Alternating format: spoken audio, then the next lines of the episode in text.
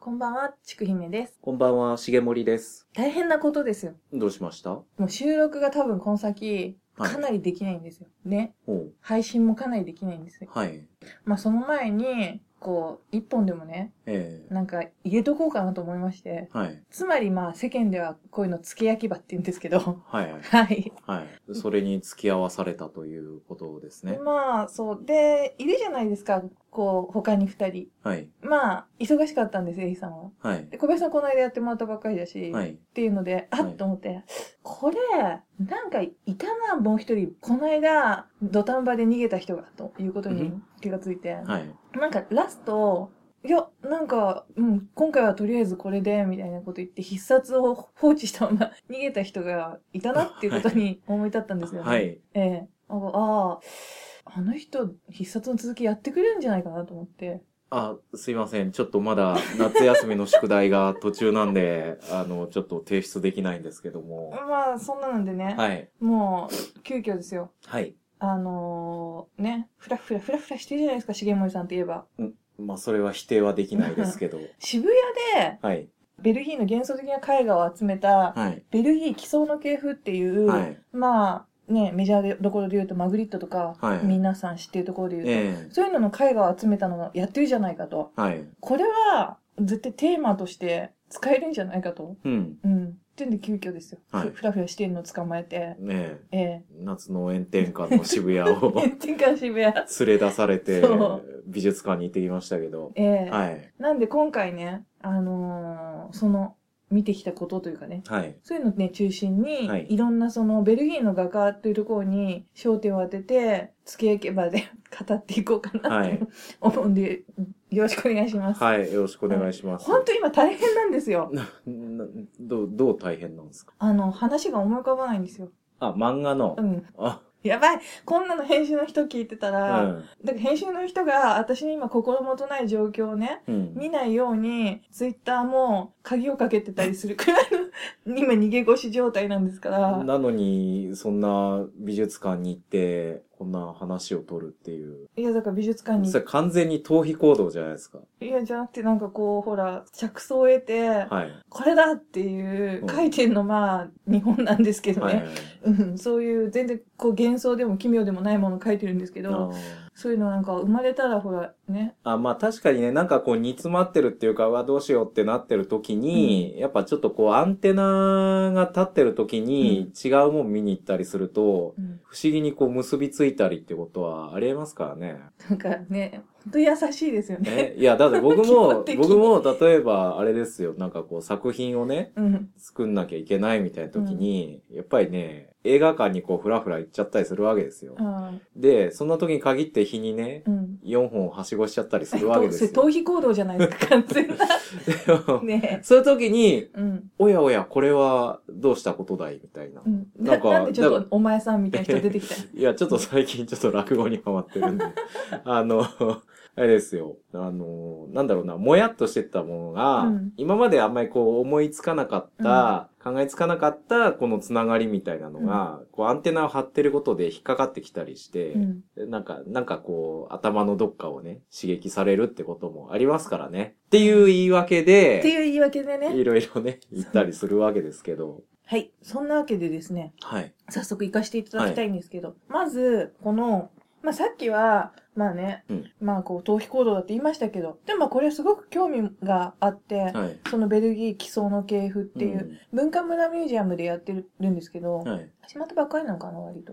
えっと、まあ、この夏でし10ょ。割ね、夏やりますよね。夏休み向けに始まったやつでしょ。うんうん。で、なんか、すごく、こう、奇妙な、はい。まあ、漫画で例えると、ちょ、しげもさん多分読んでないかわかんないと思うんですけど、はい。ベルセルクの、まあ、2部、えっ、と、ファルネーゼとかセルピコが出てくるあたりの聖鉄作騎士団とかの辺のあたりに出てくる魔物みたいな感じの魔物がいっぱい描かれてる絵画展なんですね。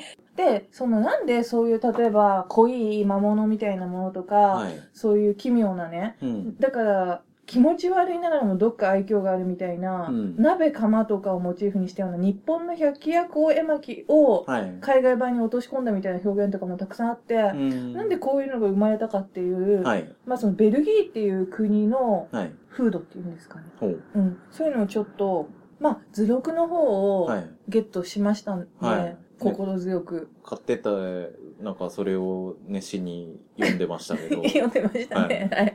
なんでね、ちょっとちゃんと裏も取れる形で、はいベルギーという国について話させていただきたいと思うんですけど、はいえっ、と、この国のアイデンティティは何なのかっていうと、はい。それがすごく本質的なことで、にヨーロッパのほぼ中央にベルギーっていう国はあって、はい。で、ヨーロッパの十字路っていうふうに呼ばれてたんです。えー、そう、十字路って言ったらなんか思い浮かびません。十字路辻辻、あ、さすがですね。はい。。あの、大傑作と呼ばれる幻のねあていうか、他のラジオなんだけどね。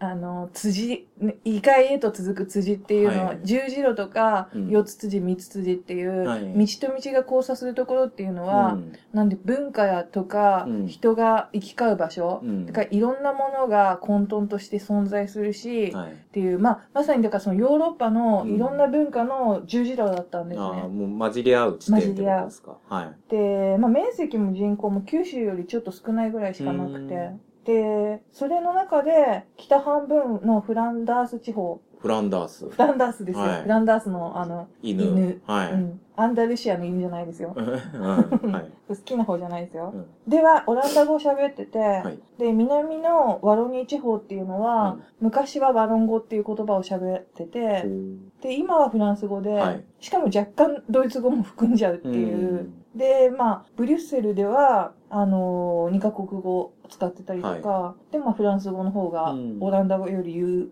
なんていうの優位には。ないってて、はいまあ、とにかく本当にいろんなものが入り混じっているう国。ん。で、こんな国はじゃあ何によってまとまってたのかって言っはい。た時に、それは宗教なんでうすね。ん。で、もともと、この、いろんな国が、まあ、こうね、狙うじゃないけど、言い方悪いですけど、ベルギーっていう国を手中に収めようとする中で、キリスト教をうん、うん。主軸として、で、1830年には独立をするんですけど、団結は力なりって言って。ほそれで、まあ、その主軸になったもっていうのがキリスト教でう、はい。民衆にキリスト教の教えを伝えるのに、わかりやすい手段って言ったものが、その絵だったって言っおーほうはい。て、なんでこの国で絵画っていうのは結構非常に重要なモチーフとして扱われてたっていうう。ーんまあね、昔、一般の人はね、字読めなかったですからそうですそうね。やっぱり絵、ビジュアル的にこう、伝えるっていうか、うイメージをね、うこうん伝えるっていうのは大きかったんでしょうね。あの、ほら、だからね、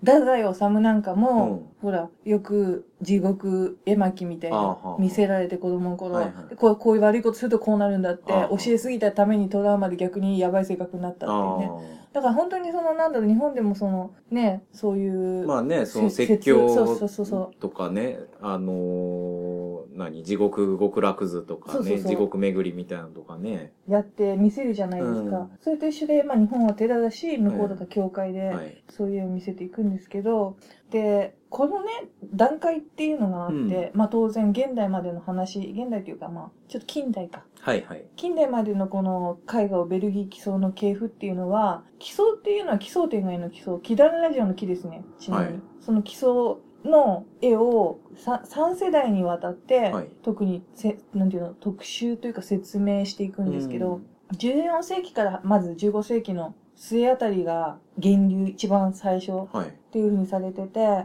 で、その頃のテーマは、中世末期から、えっ、と、写実主義うんってわかりますあのーこう、なんていうのこう、頭の悪い言い方です けど、要は、見たものを、こう、正確に書くみたいなことうん。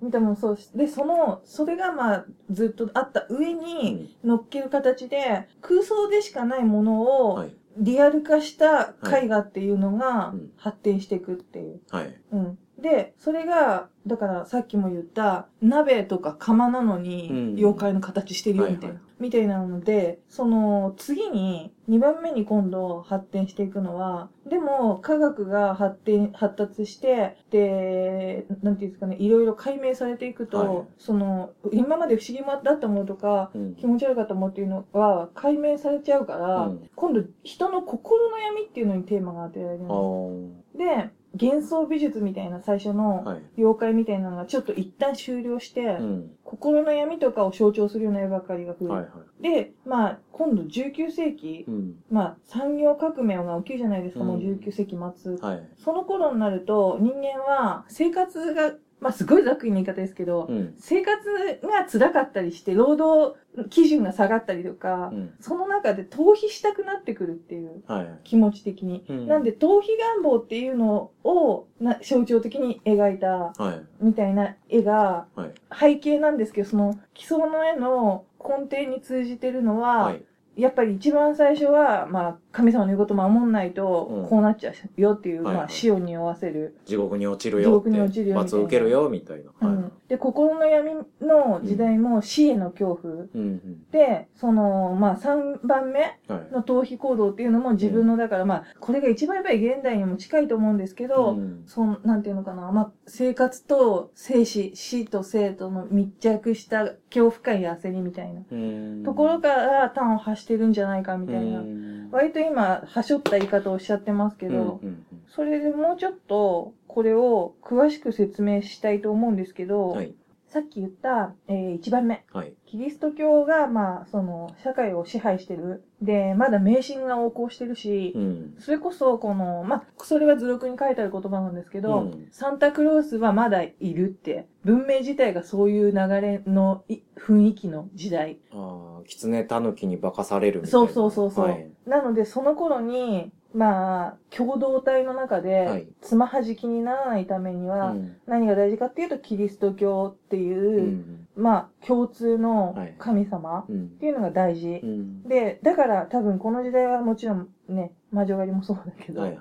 け共同体から弾き出されることが一番の恐怖うんだったりするから、で、その時代に夢で見たことっていうのはどう解釈されるか。ほうん、夢で見るっていうのは、今だったら、フロイトとかがほら、ううん出てきた後だったら、真相心理の現れとか、はい。そうでもその頃っていうのは、神や悪霊が夢に影響を及ぼしてるっていうふうに。ああ、だからあれですよね。ムマとか。うん。そう、もちろん、うん。そういう。で、その、ただ人間っていうのは生活してるじゃないですか。うんだから、その、生活の延長線上で影響を及ぼすものって考えるから、はい。より密着した形で、うん近くに例えばまだ狼が出る時代だったりするから、うん狼がモチーフになって、うん化けたような狼だったりとか、はいあとその、さっき何度も言ってるけど、食器とか、うん楽器とか、まあ、身近にある無機物。そう無機物、うんと合体するとか、うん多分これって日本でも割つくもと神そうさっきうんつくも神ってすごい早い段階で出てくるじゃないですか、うん概念として、はいはい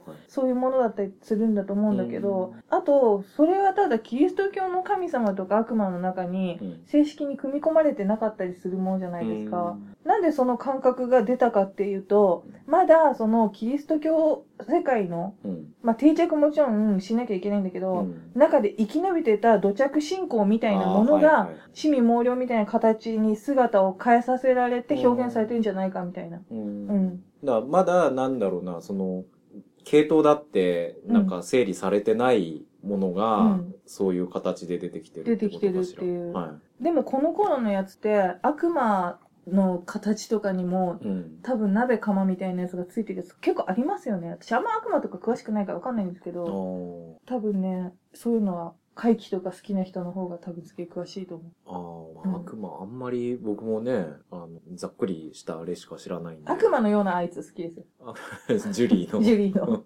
それはね、うん好きですけど。ですよ。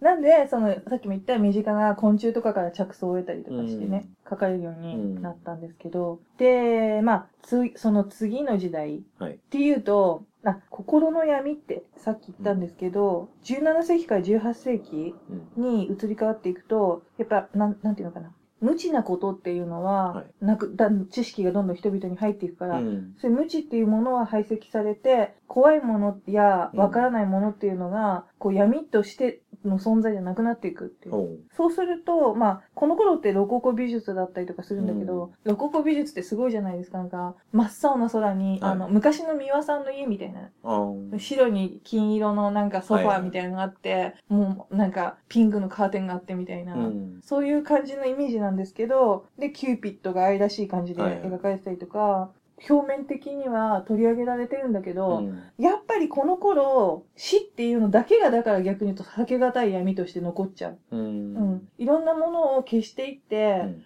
例えばほら、前の時代だったらガタンって音がしたから何々のムマが来たみたいな、はいとか分からない存在っていうのがなくなっても、じゃあ最後に残るのはやっぱり死っていうもんだけは避けられないから、うんよりそこに焦点を当てるようになっていって、そうすると、それはやっぱり人間が恐れるものだから、人間の自身の心の闇っていうところがえぐい出されていく。ううんん。で、最後の時代。はいまあ、これはさっきも言った工業の発達によって、うん人々はなんか実際の生活っていうものに不安や、うんなんていうか疲れっていうのを覚えて、うん自分の殻の中に閉じこもりたいっていうような、あーうん、そういった闇。うんただ、その、その中でいろんな風に多様化するんですね。うん表現技術っていうのが、例えば写真を使うことができるようになったりだとか、あとは演劇的な要素だったり、うんあとはそ、あ、なんていうのもうもっと彫刻とかも自由にできるよううにんなったり、材料っていうのをああ、もう、絵、絵画っていう手法だけじゃなくなくてそて、うそうそういろんなものを使ってて。そうなってくると、その作り手によってそれぞれの真実っていうのが生まれるようになっていく。ほ作り手の表現したい、うんその闇や死うやああ、もっと個人的なそうもそうそうのになっていく。ものになっていくっていうことになってて、はいうんこれで3つの系譜っていうのを詳しく言ったと思うんですけど、じゃあ1つずつちょっと説明していきたいと思います。まず、はい。一番最初の時代、はい。えっ、と、だから15世紀とか17世紀のうん。時代、はい。黎明期はい。この頃の代表作家っていうと、はいヒエラニムス・ボスっていう、ひ、ひ、ヒエロニムス・ボス。ボスはい。って言いいう、づらいですねそう。ね言いづらいこれ、なんか、いつもね、ヒヒロエニムスとか、うん、ヒエロニ、クスとか、なんか、なんかこう、ススタニスラフスキーシステムを、スタフラニス、んふたするみたいな、なんかこう、わけわかんなくなっちゃうロシア語もそうだけど、なんかうんこう、ひっくり返るときありますよね。そう、んなんかね、やっぱ日本語のね、この並びと全然違うなん感とじだかから。のスケとかだったうら、ん、いいんだけど。難しい。そう覚えて帰ってください。はいヒエロニムス・ボス。ヒエロニムスボス。そうです。早口言葉みたいですヒエロニムス・ボス。ヒエロニムスボス。あ、なんかじゃあやって。早口言葉。えそういうの得意でしょいや、僕あんま喋んな いから。赤巻紙、赤巻紙、赤巻紙。ダメだ、この人。 えっと、はい。この人は、えっとね、1450年生まれで、はい。まあ亡くなったのが1516年なんで、うんまあそこそこ長生きっちゃ長生きですうね。んえっ、と、ドイツのアーヘンっていうところ出身。はい。で、本当の名前はヒエロニムス・ファン・アーケンっていう。うん。なんだけど、お父さんの時に、あの、ブルゴーニュ公国っていうのに属してた、えっ、と、オランダのね、はい。南部の都市に住んでて、そこはなんか、太閤の森っていう意味なんですね。うん。その、東変ボスっていう名前の土地なんですけど。東変木。東変木みたいなね。はい。そう。その東変ボスっていう、はい。多分その末尾のボスを取ってボスだと思うんですけあど、、あの、親方っていう意味のボスとは関と係な。はい多分関係なあ、い。すいません。勘違いしておりま英し語た。英語じゃないから、あー多分あだー大丈夫だと思う。あっていうふうに言われてて、はい。なんで通り名なんですよね。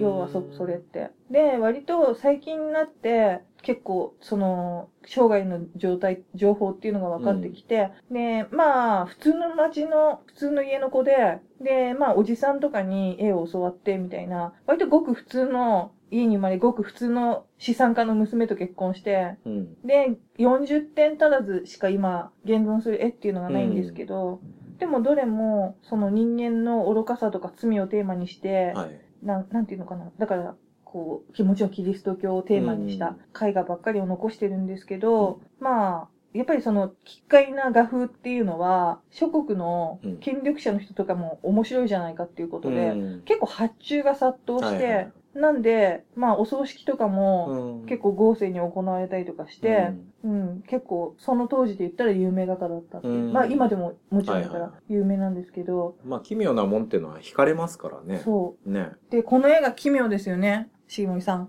私、ポストカード買ったんですけど、これ、もうこの、奇想の系譜の代表作っていうか、はいポスターとかによはいはいくなってるやつなんですこけれど、の絵のタイトルは何て言うんですかこれはですね、トゥヌグダルスの原子っていうタイトルで、これはその、えっ、と、トゥヌグダルスっていう修道士になる決心をした騎士が語ったっていう物語を絵にしてるっていう。うんで、これ面白いんですけど、ままあこれどういう絵かっていうと、んなんか絵の真ん中にでっかいたらいが書いてあって、で、その中にこう人がこう水に浮かんでるっつうか使ってるっていうか何人も使ってて、うんで、そのたらいの後ろにでっかいたらいぐらいの人間の顔がボンとあって、あ、だからこれ縮尺で言うと、うんたらいが、まあ、4メートルぐらい、うん人間の顔も4メートルぐらいですよね、横幅。うんだよね。うん。多分。そう。それがメインに、絵のメインに据えられてるんですね。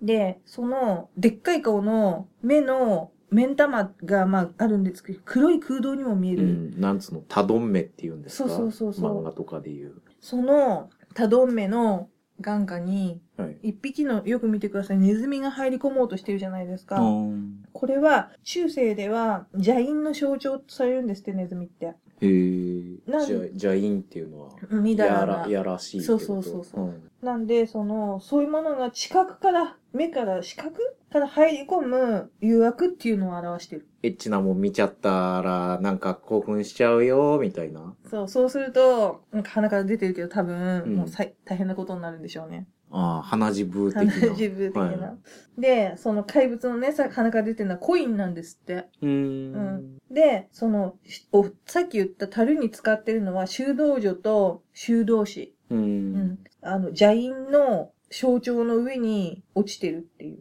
この修道士と修道女が一緒に樽に入ってるっていう邪因の象徴なんだけど、うん。その上に、あの、コインが落ちてるっていう。ああ。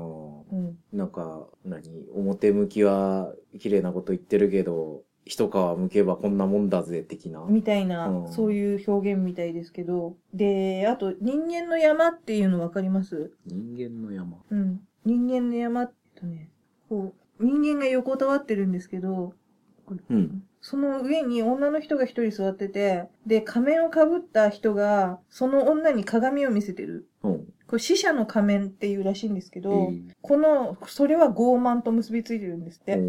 で、その下に蛇に食われてる男女がいるのがアダムとイブ。うん。このなんですって。で、あのーまあ、いろんなね、そういう一つの絵の中にモチーフが散りばめられてるんですけど、うんこれで象徴的なのが、燃えてる家みたいなのあるじゃないですか。はい。後ろの方になんか。後ろの方にはい。それは、なんか、ボスの地獄の表現なんですけど、うん。それって、ボスがちっちゃい時に見た、生まれ故郷の火事に着想を得てるんじゃないかっていうふうに言われてるおなんで、まあ、その火の海で霊魂が焼かれているっていう表現。うんありますそういう三つ子の魂100まで的なやつ。あーまあ僕が、僕はそんなあれですけど、うんいや、今聞いたので思い出したのは、あのー、ロボコップとか撮ってる、ポール・バーホーベン監督は、うんうんあの人、だから子供の時に、その、オランダでうん空襲にあって、うん周りでもうバカすか人が死んでるっていう、うん。それを見てるから、うんなんかわりかしその残虐表現みたいなのを、うん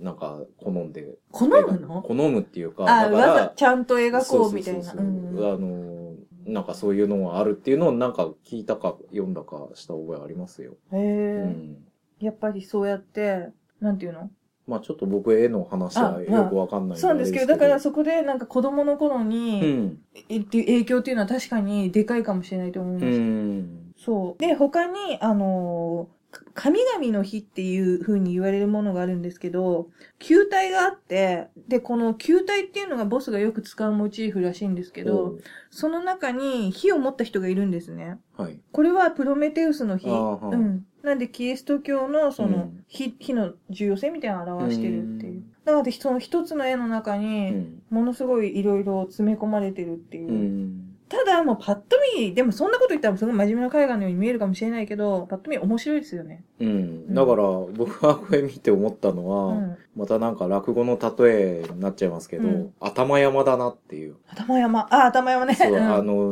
自分ね、桜んぼ、食べた桜んぼが頭からうん目出して、で、その周りでお、うんね、頭の周りでお花見されて、うん最後そこに飛び込んじゃうっていうね。なんかすごいそんな感じの絵ですよ、これ。そんな感じのうね。ん。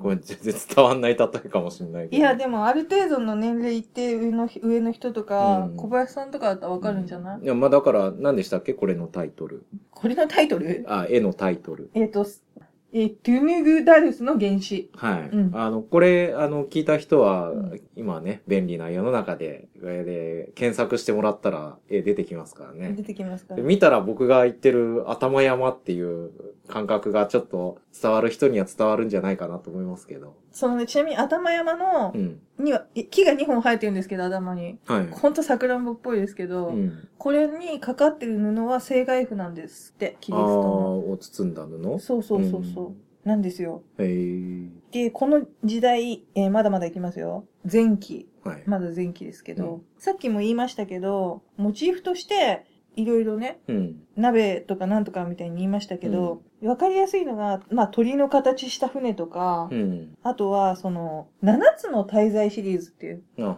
家庭シリーズって言っちゃって。うん。これは、あの、ボスの、はい。ちょっと後になるんですけど、ピーター・ブリューゲル、ピーテル・ブリューゲルはの、まあ、残してる作品なんですけど、うんこれは、えっ、と、あれでしたよね。動くアアニメとかにもなってましたよね。会場で上映してましたよね。ああ、アニメっていうか、なんか、なんつうの、その、原画使ってうん一部が動く、映像でね、うんなんかちょっとその、一部が動いたりするみたいな。これだから見ていくと、すごい面白い絵で、例えば、なんて言ったらいいのかな。本当に異形だよね。妖怪って言ったらあれだけど、7つの滞在なんで、うん。えっ、と、傲慢、嫉妬、激怒、怠惰、貪欲、退職、邪因っうん。ていうようなテーまマあ、に。三つ、な、七つの、そのキリスト教で、うんえー禁止されてるつか、こう、今しめにされてるようなあれでしょ、うんあの、セブンって映画で取り上げられてたあれでしょ、うん。まあ、それをなんか擬人化して書いてるんですよね。擬人化っていうか、一人にしてってんじゃなくて、い結構群衆画というか、この、これ覚えてますなんか、あ、顔から足が生えた、顔から足が生えて頭にお皿乗せた人がスプーン口に加えながらうん。歩いてるみたいなんだけうど、ん。多分こう、愚かなっていう、愚か、貪欲にし、なんていうのかな、こう、暴食する愚かな表現だからもうんう、。口しかないっていうようなことを表しているのかなと思うんですけど、とか、あとは、その食べてるんだけども、お腹が裂けてて、そっからどんどんどうせ出ちゃってるはい人と。か、人っていうか、それも人じゃないんだよね。うん。なんか両生類みたいなはいはい尻尾がついてたりして、うなんかでもこの建物の感じとか今のちなみに7つの滞在シリーズって版画なんですけど建物の感じとかがなんか怖い童話あるじゃないですか怖いの怖いぐ、えっとマザーグースの挿絵の版画版のやつって見たことないですかはマザーグースの挿絵の版画版マザーグースうの、ん。だから歌みたいなやつの、うんに挿絵がついてるやつうん。を持ってるんだけど、うんそれの挿絵が版画で、うんなんかその、まあ、ザグースって基本アイロニックな歌ばっかりじゃないですか。うん。ロンドン橋のうね、ん。あれもそうだし、ハンプティ・ダンプティもそうだし、うんハンプティ・ダンプティをファンサーだから、えっ、と、全部なんかその、なんていうかな、アイロニックさがそれ、んちょっと、やっぱりあれも宗教的だったりとか、うんまあでも基本あれですよね。まあ全体的にこうごちゃごちゃしてるっていうか人がいっぱいいるんだけど、そうそうそう中心になるところに、うん真ん中に、その、なんだろうな、その、例えば、何でしたっけ退職だっけあ暴欲とか、全部メインの罪。ううんんの、なんかそういう象徴するような感じの人が立ってて、でその周りでなんかいろいろ行われてるみたいな感じの構図のものが多いですよね。そうなんです。これが、えっ、と、いわゆる、今、一番最初の段階の、うん。まあ、海外版百鬼夜行絵巻と覚えてください。はい。うん。の時代。はい。で、その次。はい。えっ、と、まあ、その自分の心の闇の方に入っていくってう。いうん時代ですよね。うん。その頃に、ちょっとね、特徴的な人がいるんですけど、はい。フェリシアン・ロップスっていう、フェ、フィ、フェ、フェリシアン・ロップフス。ェリシアン・ロップスね。はい。この人はちょ、あちょっと私すごい好きになって、ほーんで、すごいね、金持ちらしいんですけど、もともと。うんそういうところに食いつくんだ。違う、そういう好きになってじゃなくて、 何でした っけ石油王的 な。適用的な。あ違うんですよ。一生、女性はハーレクインロマンスですから。ーそうなんですか。そうですん。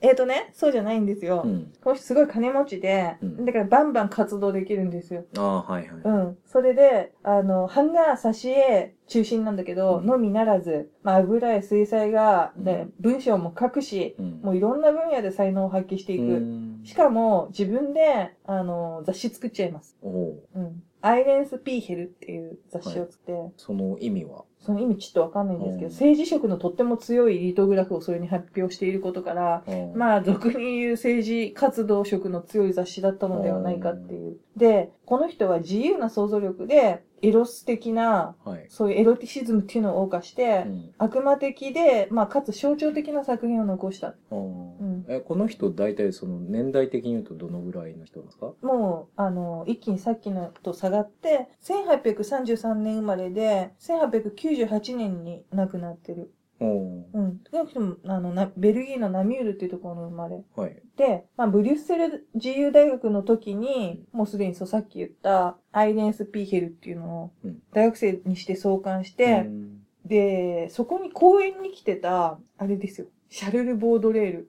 悪の花ですよ。ああ、はうあ。ん。だから大学に、まあ、公園に来てた、フランスの象徴主義のね、うん詩人のボードレールと出会って、うん超影響を受けます。おおうん。で、あの、仲良くしてください。ーうんということで、仲良くして、もう、この頃から、自分は結構金持ちなんですよ、この人う。ん。なのに、もう、反宗教、うん。反ブルジョワ。うん。まあ、完全にだから、そっちですよね。うん。そういうところに、どんどん、まあ、脅迫的にはまっていく。うん。で、あのー古い飲酒っていうのうにん、立ち向かうことっていうのを、まあ、一番のテーマに置いて、さらに自由な表現っていうのを進めていく。おうで、この人は、めっちゃ反感を食らう絵を一個描いてるんですけど、一個とは言わず本当いっぱい描いてるんですけど、それで、娼婦政治家っていう絵を、娼婦っていうのは、売春婦。はいはで、それはもうもちろん今回の、その、何でしたっけ既存の系譜にもい。うん。来てるんですけど、茂山さんも多分、多分というか当然見たじゃないですか。うんこの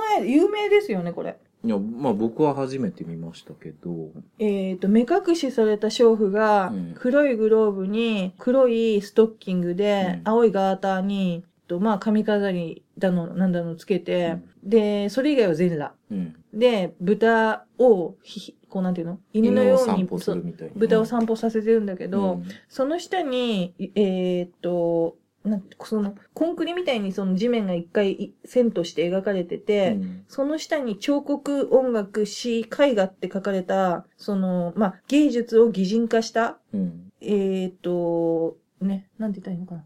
なんだろうな。なんかまあ、だからその、知的なっていうか、そういう、えっと、良識的なもの、うん。な、え、だからなんだっけ、あもうの一回言って。えーっと、彫刻、音楽、詩、絵画。うん。まあだからその芸術とか、なんかその知的な、なんつうの活動的なものの上に、うん。そういう裸の娼婦うがん豚を連れてう、んしかも目隠ししてる状態で、それを足毛にしてるっつうか、その上に乗ってるって乗っているう感じでしょ。これはだから何を表してるかっていうと、まあ女性と豚っていうのは高尚な芸術を理解しなうい、ん、女性って言っても普通の女じゃなくて目隠しされた娼婦でしょ、うん。うん。見えてないってことじゃないですか、うんで豚は食べることと交尾することだけってう。いうんのの分かりやすい象徴、でだから今の政治ってこんなことだぜっていう、うん。うん、そういう風刺風刺画を描いてめちゃくちゃ批判されます、うん。この人うん。それはねなんか私聞いたことあったのほうこの人かと思ったんだけど、うん。でこれが制作される前うに、んボードレールと、あのーブリュッセルに来て、うん実際に本当に交友をどんどん深めていく。うん。このロップスは。うん。で、当時、そのボードレールは悪の花に、生きている人と同じくうん、上品な姿が自慢で、大きすぎる花束とハンケチと手袋を持った骸骨、桁外れの様子だが、痩せギスのおしゃれ女の屈託もなく応用で、しかも、小粋な風情があるっていう、そういう表現をしてる。うん。それは何かっていうと、あの、この、今回展示されてるんだけど、踊る死神っていうフェリシアン・ロプスのイラストはがあって、それを表してるい。うん。とともにもう一個、この代表作ですよ。しげむさんも結構多分好きだと思うんですけど。はいはえっ、とね、舞踏会の死神。はい。これは油絵なんですけど、うんガウンを、カトリックの司祭が着るガウン、はい。白いガウンっていうのを着てる、痩せこけた骸骨。うん。これはつまり、図録によると、死神としての骸骨と化した痩せた女は、体制側の頂点とも言うべき最高の衣装をまとい。だからさっき言ったキリスト教カトリック批判ですよね。うんその骸骨、醜いものにその聖なるものの衣装を着せて、うんしかも甲骨のダンスを舞うっていうことで、うん教会を愚弄しているっていう。あーそういった絵画。あーだからものすごくアイロニックに満ちてる。うんどうですか好好きなんじゃないですか、そういうの。いや、まあ、それはあれだけど、 でもただ単に絵絵画、見た目だけで言うと、すごいなんか、だからその、ね、痩せた骸骨みたいな人が、うんその白い着物を着てね、踊りを踊ってるっていう。で、これ結構躍動感があるっていうか、あれで、僕はこれ見たとき、あの、田中泯のダンスうん。、ああの、結構あの人、そういう、昔見たやつで、まあ着物なんですけど、うん日本のね。なんか割とそういうの着あ。て、うんなんか割とね、この絵に描いてあるような、うん。なんつうんですけど、首のラインっていうか、うんこういう、なん、なんかその首から、なん、ちょっとこうねじった感じわかで、首を上に向けて踊ってるっていう、割とそういうう振りを、振りというか、あの、フォルムで踊る印象が僕は強くて、あなんかすげえ舞踏っぽいと思って、うん。なんかすげえ舞踏っぽいって言ってましたうよね。ん、そんな感じ。うん。いいですね。で、あとは、聖アントニウスの誘惑って、多分いろんな人がモチーフで描いてるんですけど、絵画で言うと有名な、そのアントニウスが、まあ悪魔に、うん、こっちおいでよ、みたいな、うん、いいものあるよ、みたいなうん、感じで誘惑されて言うんだけうんど、もうこれはすごい露骨です、この人の。ロップスの場合。はい。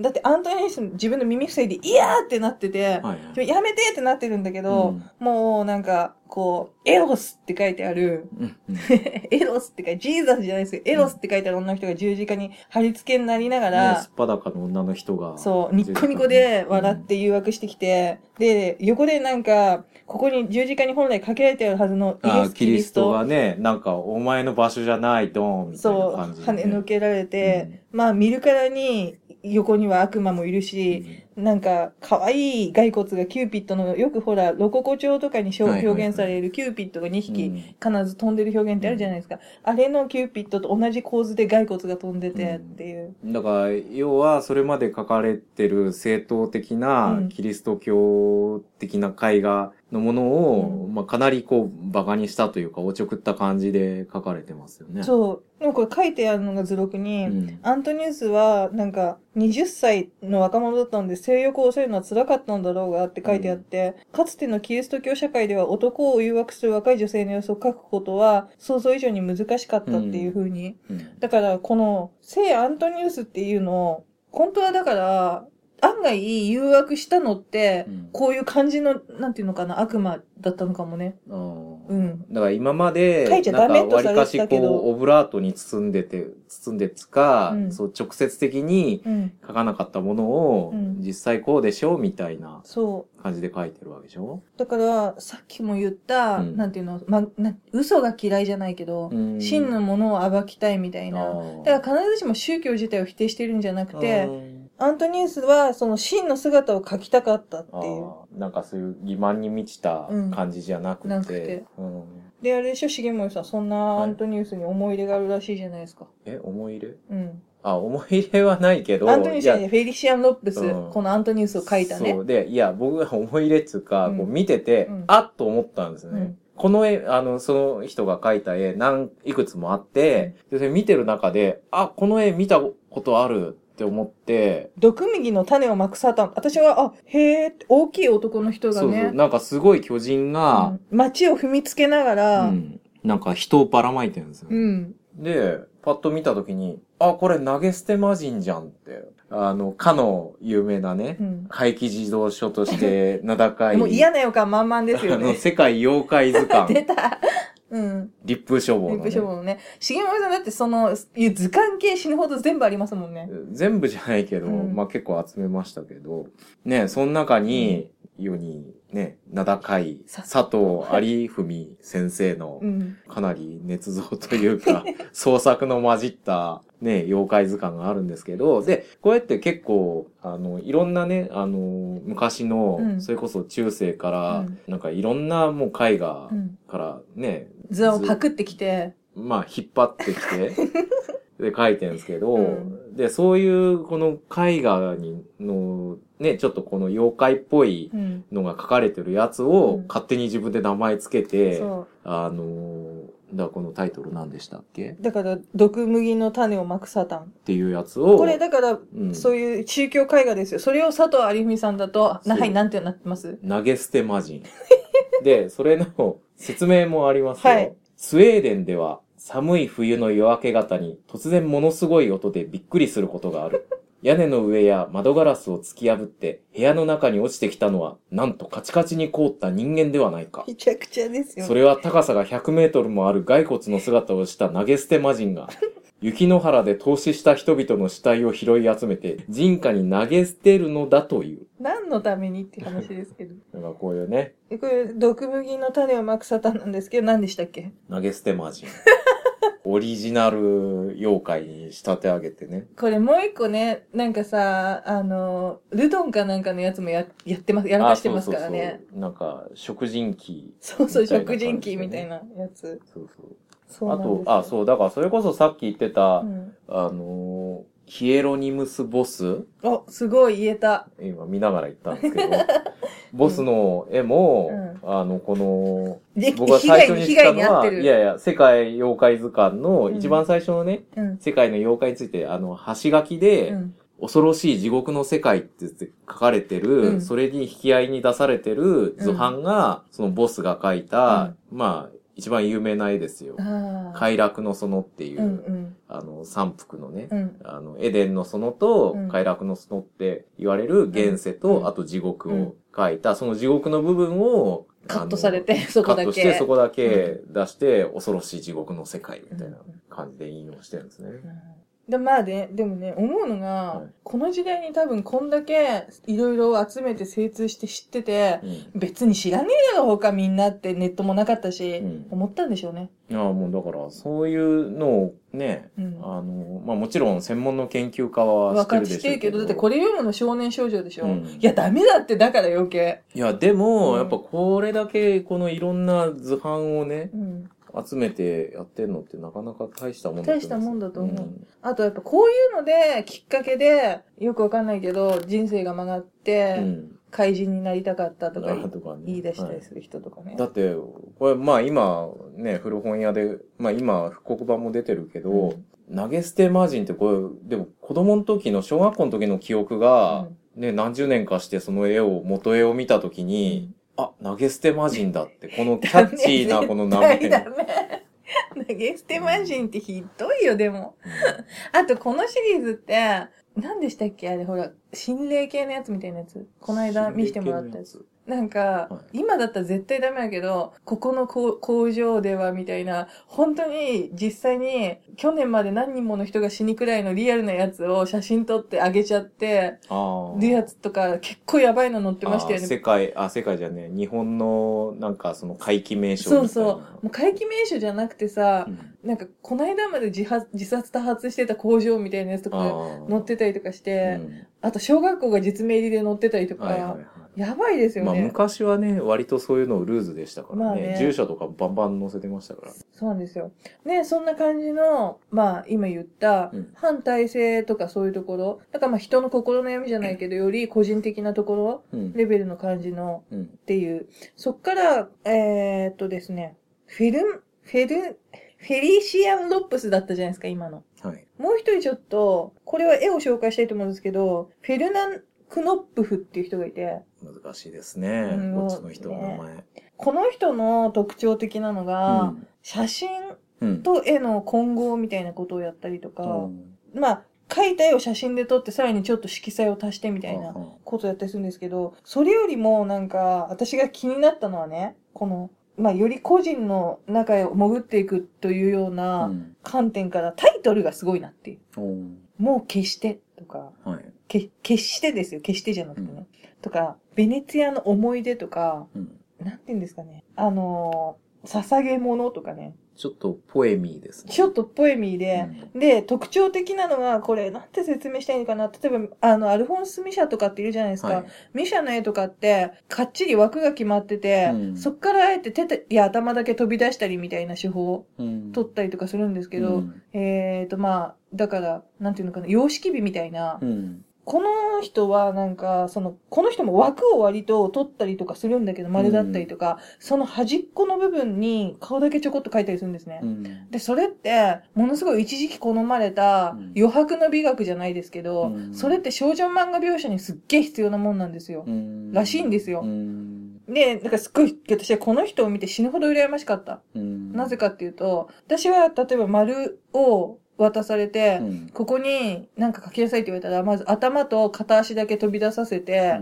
そっから、なんていうのかな、歌舞伎の型みたいうにん出ようとしてる人とかを書いちゃう。うんだから、どうしても前に出ようとさせちゃうっていうの。うんそれをあえて、こう、例えばさ、顔を覆うマルグリートって絵なんて、指で顔、目を覆ってるじゃないですかう。んでも、私はほら、まず目線はきっちり読者に合わせなきゃみたいなさ。うん結構今、この人を見て、はいあれ、私こういう絵描きたかったなってことにあ気づいたんだけど、これも直されたんですよね。端っことかに描いて余白を出してたらー。ほうん。うだまあこれ今どういう絵かっていうと、うんなんかその、まあ女性の顔が結構アップで描いてあるんですけど、それがね、普通だったらこう、なんていうんですか、絵の真ん中にボーンと描くところを、なんか割かしこう、端っこの方に書いてあって、その、一番目のつくところが余白になってるみたいな。うんだから僕これ見たときに、うなんか、昔のっていうか、2、30年ぐらい前の文庫本の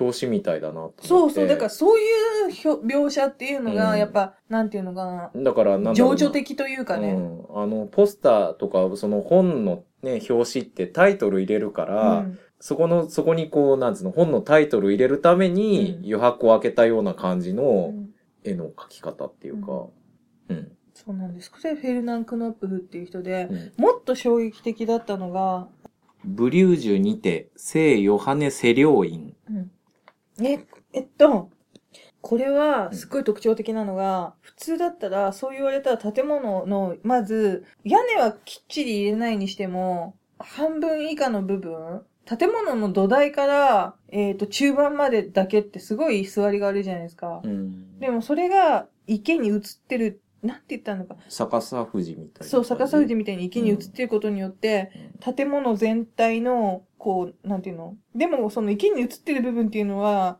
えーっと、静寂みたいなものを表しててう、ん。だからその建物の名前をか書いて表題にしていながら、池っていうのが非常に大きな効果をもたらしてると思うん。う。うん。それは多分、その、この頃うに、んこの街っていうのがもう、あんまり栄えなくなってて、こうだから静寂っていうのと、その街の衰退っていうのを重ねてるっていうふうにうん書いてあったんですけど、うんとがきというか横にあったやつに。うんでも本当にその通りだと思って、うんその狙ったように思った絵が描けてるのがすごいなと思って、この人。うんしかもそれが、なんていうのかな、割と写実的なこととか、にこだわってきたんだけど、絵を見るときに、うん私は本当写真みたいに写実的なタッチであればあるほどうまいし、すっと素敵だなとか思ったんだけど、うん細かければ細かいほど、うんまあもちろん今も細かい描写は好きなんですけど、それよりもなんていうの、このアングルの切り取り方っていうのが、うん天才的にうまいフェルナン・クノップフっていう人は。え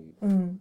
ちょっと僕はその絵画的な、あの、なんですかそういうものの見方があれなんで、なんか力説されても、へえとしか言いようがないんですけど。これだから、じゃあ図録を読むとね、うんあの、ブリュージュという町が中世の繁栄を最後に凋落し、うん首都の外観を呈していたいたこと、クノップフが幼い頃一時住んでいたことが挙げられるって書いてあって、だから映画を極めたまではいかないにしても、うん栄えてた町が、自分が住んでた頃は栄えてた町が、うんっていうことなんだと思うんだけど、うんそれってもすごいわかんないですかえー今で言うとこう、シャッター商店街になっちゃったな、この街みたいな。うん。うん。そうしたら、例えば、その、当時だった ら、シャッター商店街の、うん。例えば行き交う人と看板を入れて書いたかもしれないけど、今だったらその看板の半分下うん。の文字だけ書いて、で、シャッターを強調して書いたりとかするかもしれないっていうこと。そういう感じなんですよ、この湖に映った建物半分って。うん。う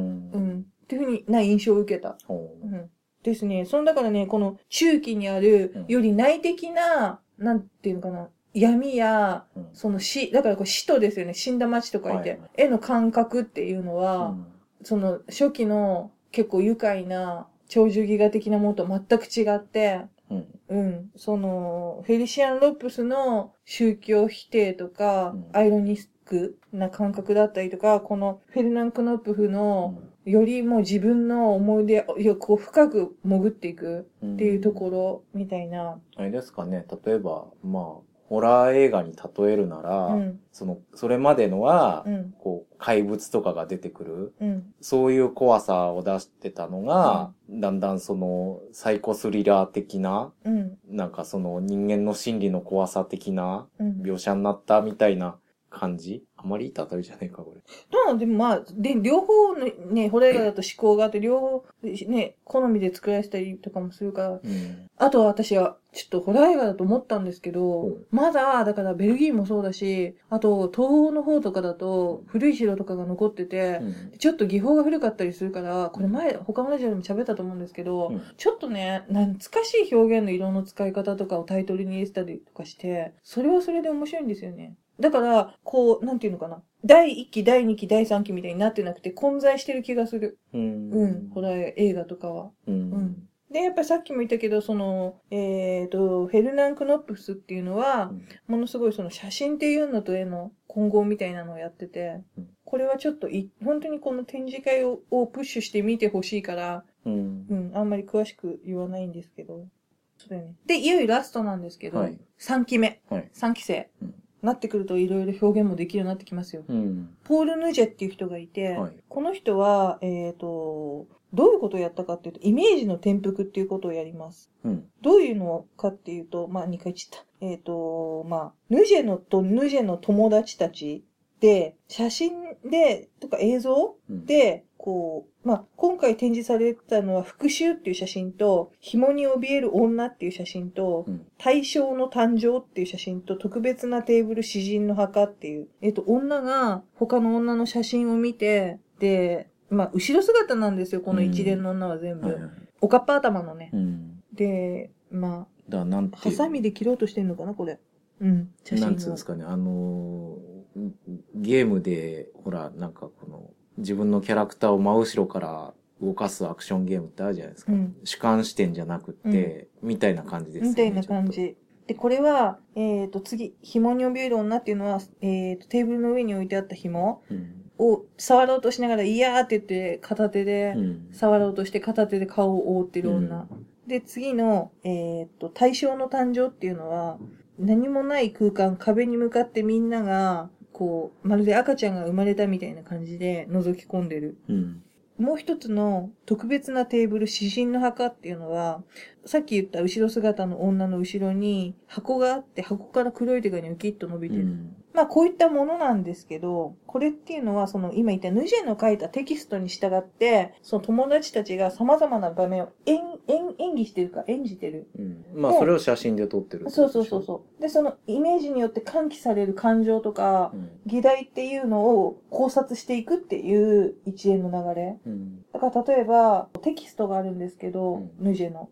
うんと、紐のやつをどう思うか。A、私たちはこの人物に同情する。私たち自身、えーを、自分自身を彼女と置き換える。紐は恐ろしいものとなる。私たちは恐怖に陥る。B、私たちは恐怖を認めるに十分な程度には同情する。しかし実際には恐ろしく感じない。不安、曖昧な感情、好奇心。なぜこれが恐ろしいのか。紐は恐ろしいものなのか。作り手、死。どのようにして紐を恐怖のオブジェにするのか。刺激、発見、視点の変化、ことなど。C、同情はない。私たちは恐怖を認めない。バカバカしい。滑稽だ。無関心。つまり提示された光景が議論を引き起こさないように、あらかじめ警戒は拒否される。見る者の善意や同情を失わせないためにどのような警戒を取るべきかっていう。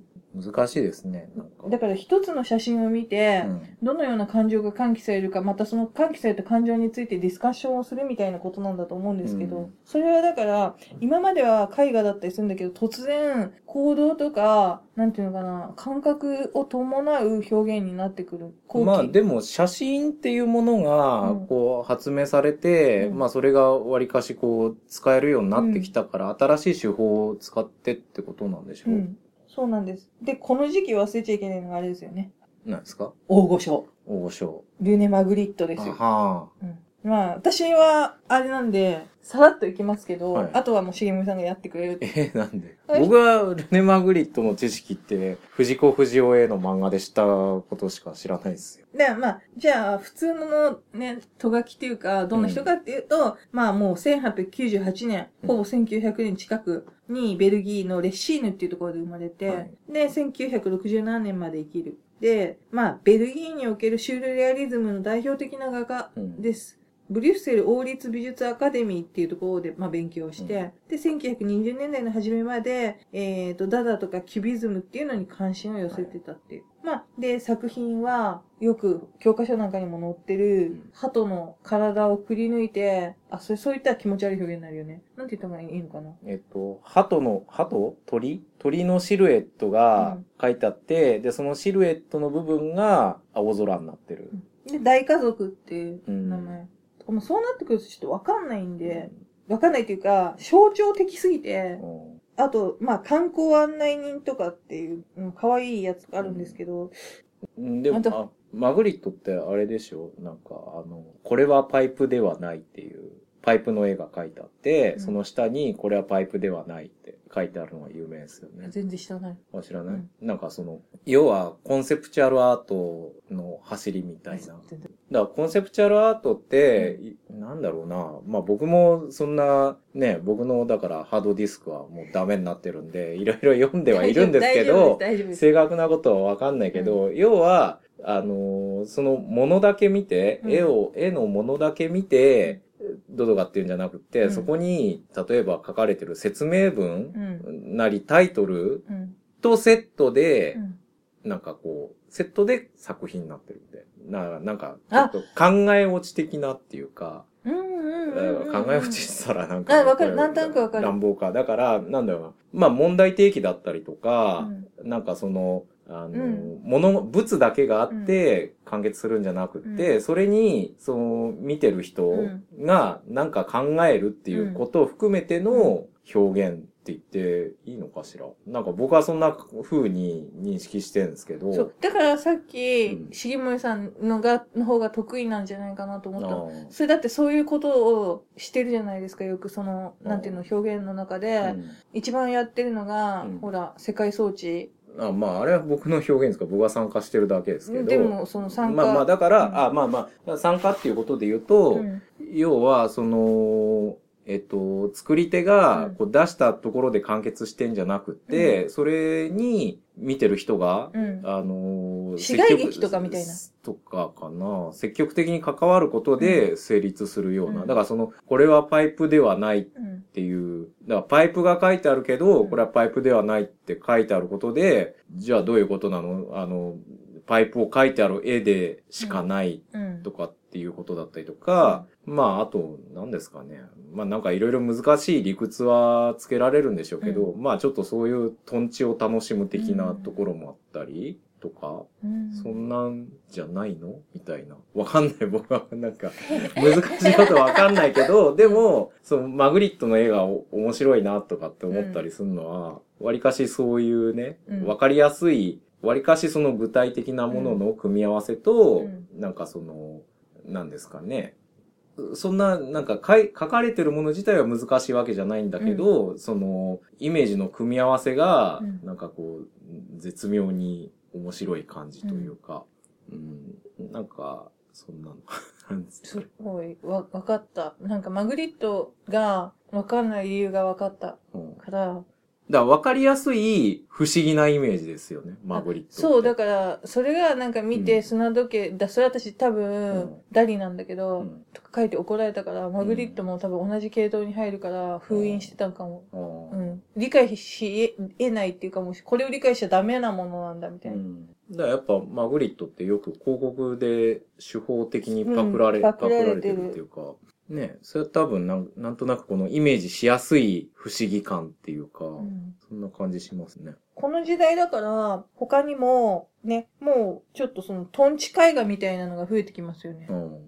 なんか、もうわかんないですよね。だってタイトル、おっさん、多分なんか、レイニーみたいなおっさんの首が木の箱から出てて、うん横に、あの、鳥の、なんていうんです首か、ね。が、なんか、要は、あの、箱、箱っていうのかね。箱の上に、なんか、おじさんの首と鳥の首がうん、ほぼ同じ縮尺で、うんボンってこう、生首がうん二つ向き合って乗っかってるみたいな感じなんですけど、うんなんかこれ見た時僕も本当に、あの、東京コミックショーのレッドスネークカモンみたいに見えましたね。荒井中で合ってる、荒井中ではないでうす。ん、イブマサト。それはスネークマンション。あれ全然違う。そういうやつ。あと、なんか、メガネのはい片方しかない。片方っていうか、なんか、一つ目小僧のためのメガネみたいなうん、感じのね、があったり。これはその、まあまあ、マグリットじゃなくて、マルセル・マリエンっていう人の同時代の、うん。その、もうだからシュレリアリズムはい。の表現の一端ですよね。うん出たそうなんです。そ れで、もちろん、さっきも言ったんですけど、海外以外にも、ね、今メガネのあれが出てきましたけど、うん創作物っていうか、なんていうの、あれ、なんていうの、モチーフか。うん。ですけど、これがすごいんですよ。等身大の頭蓋骨、頭蓋骨じゃない、等身大の骸骨の模型、まあ、骨格標本、骨格標。本うんが逆さずりになってて、口には絵筆を加えてて、で、えっ、と、まあ、スケルトンなんで、うん。肋骨の部分の中には、なんて言ったらいいなのんかなか、金の延べ棒みたいな。き金の延べ棒みたいなの。うんそして、えーっと、下にはマンダリンマンダリンはコーヒー、マン、ティンパニーとかティンパニーななんつうのあの、西洋の、なんかもう額のないのが、ね。もう、もうボロボロになっちゃう。あ旅してものら、うどんどんどんどんどんどんってなんか叩くような太鼓。ティンパニーかなティンパニーわかんないまあ、要は西洋の太鼓ですよ。うんあの、平たいやつ。そう。それで、定期的にその、逆さずりになってて、そのティンパニーの上に吊られてるから、うん頭蓋骨の部分がバンバンバンバンそこに当たるようなに動くっていうう、ん。うん。これは芸術と美術館との消費の関係をシニカルに、みたいなことを表してるんですって。だから、そういうのも、結局、その、そういうことを表してるっていう説明があって、うん。面白いもんじゃないですか。そう。うん。だからあとね、キリストがぐにゃぐにゃに鉄の延べ棒みたいになってるやつとかね。うん。いろんなのあるんですよね。この後期は本当に。どれ印象残りましたいや、もうその骸骨。骸骨。うん。うんあとはあれだね、もう一個。無限っていう、これ中二病っぽい感じの彫刻があって。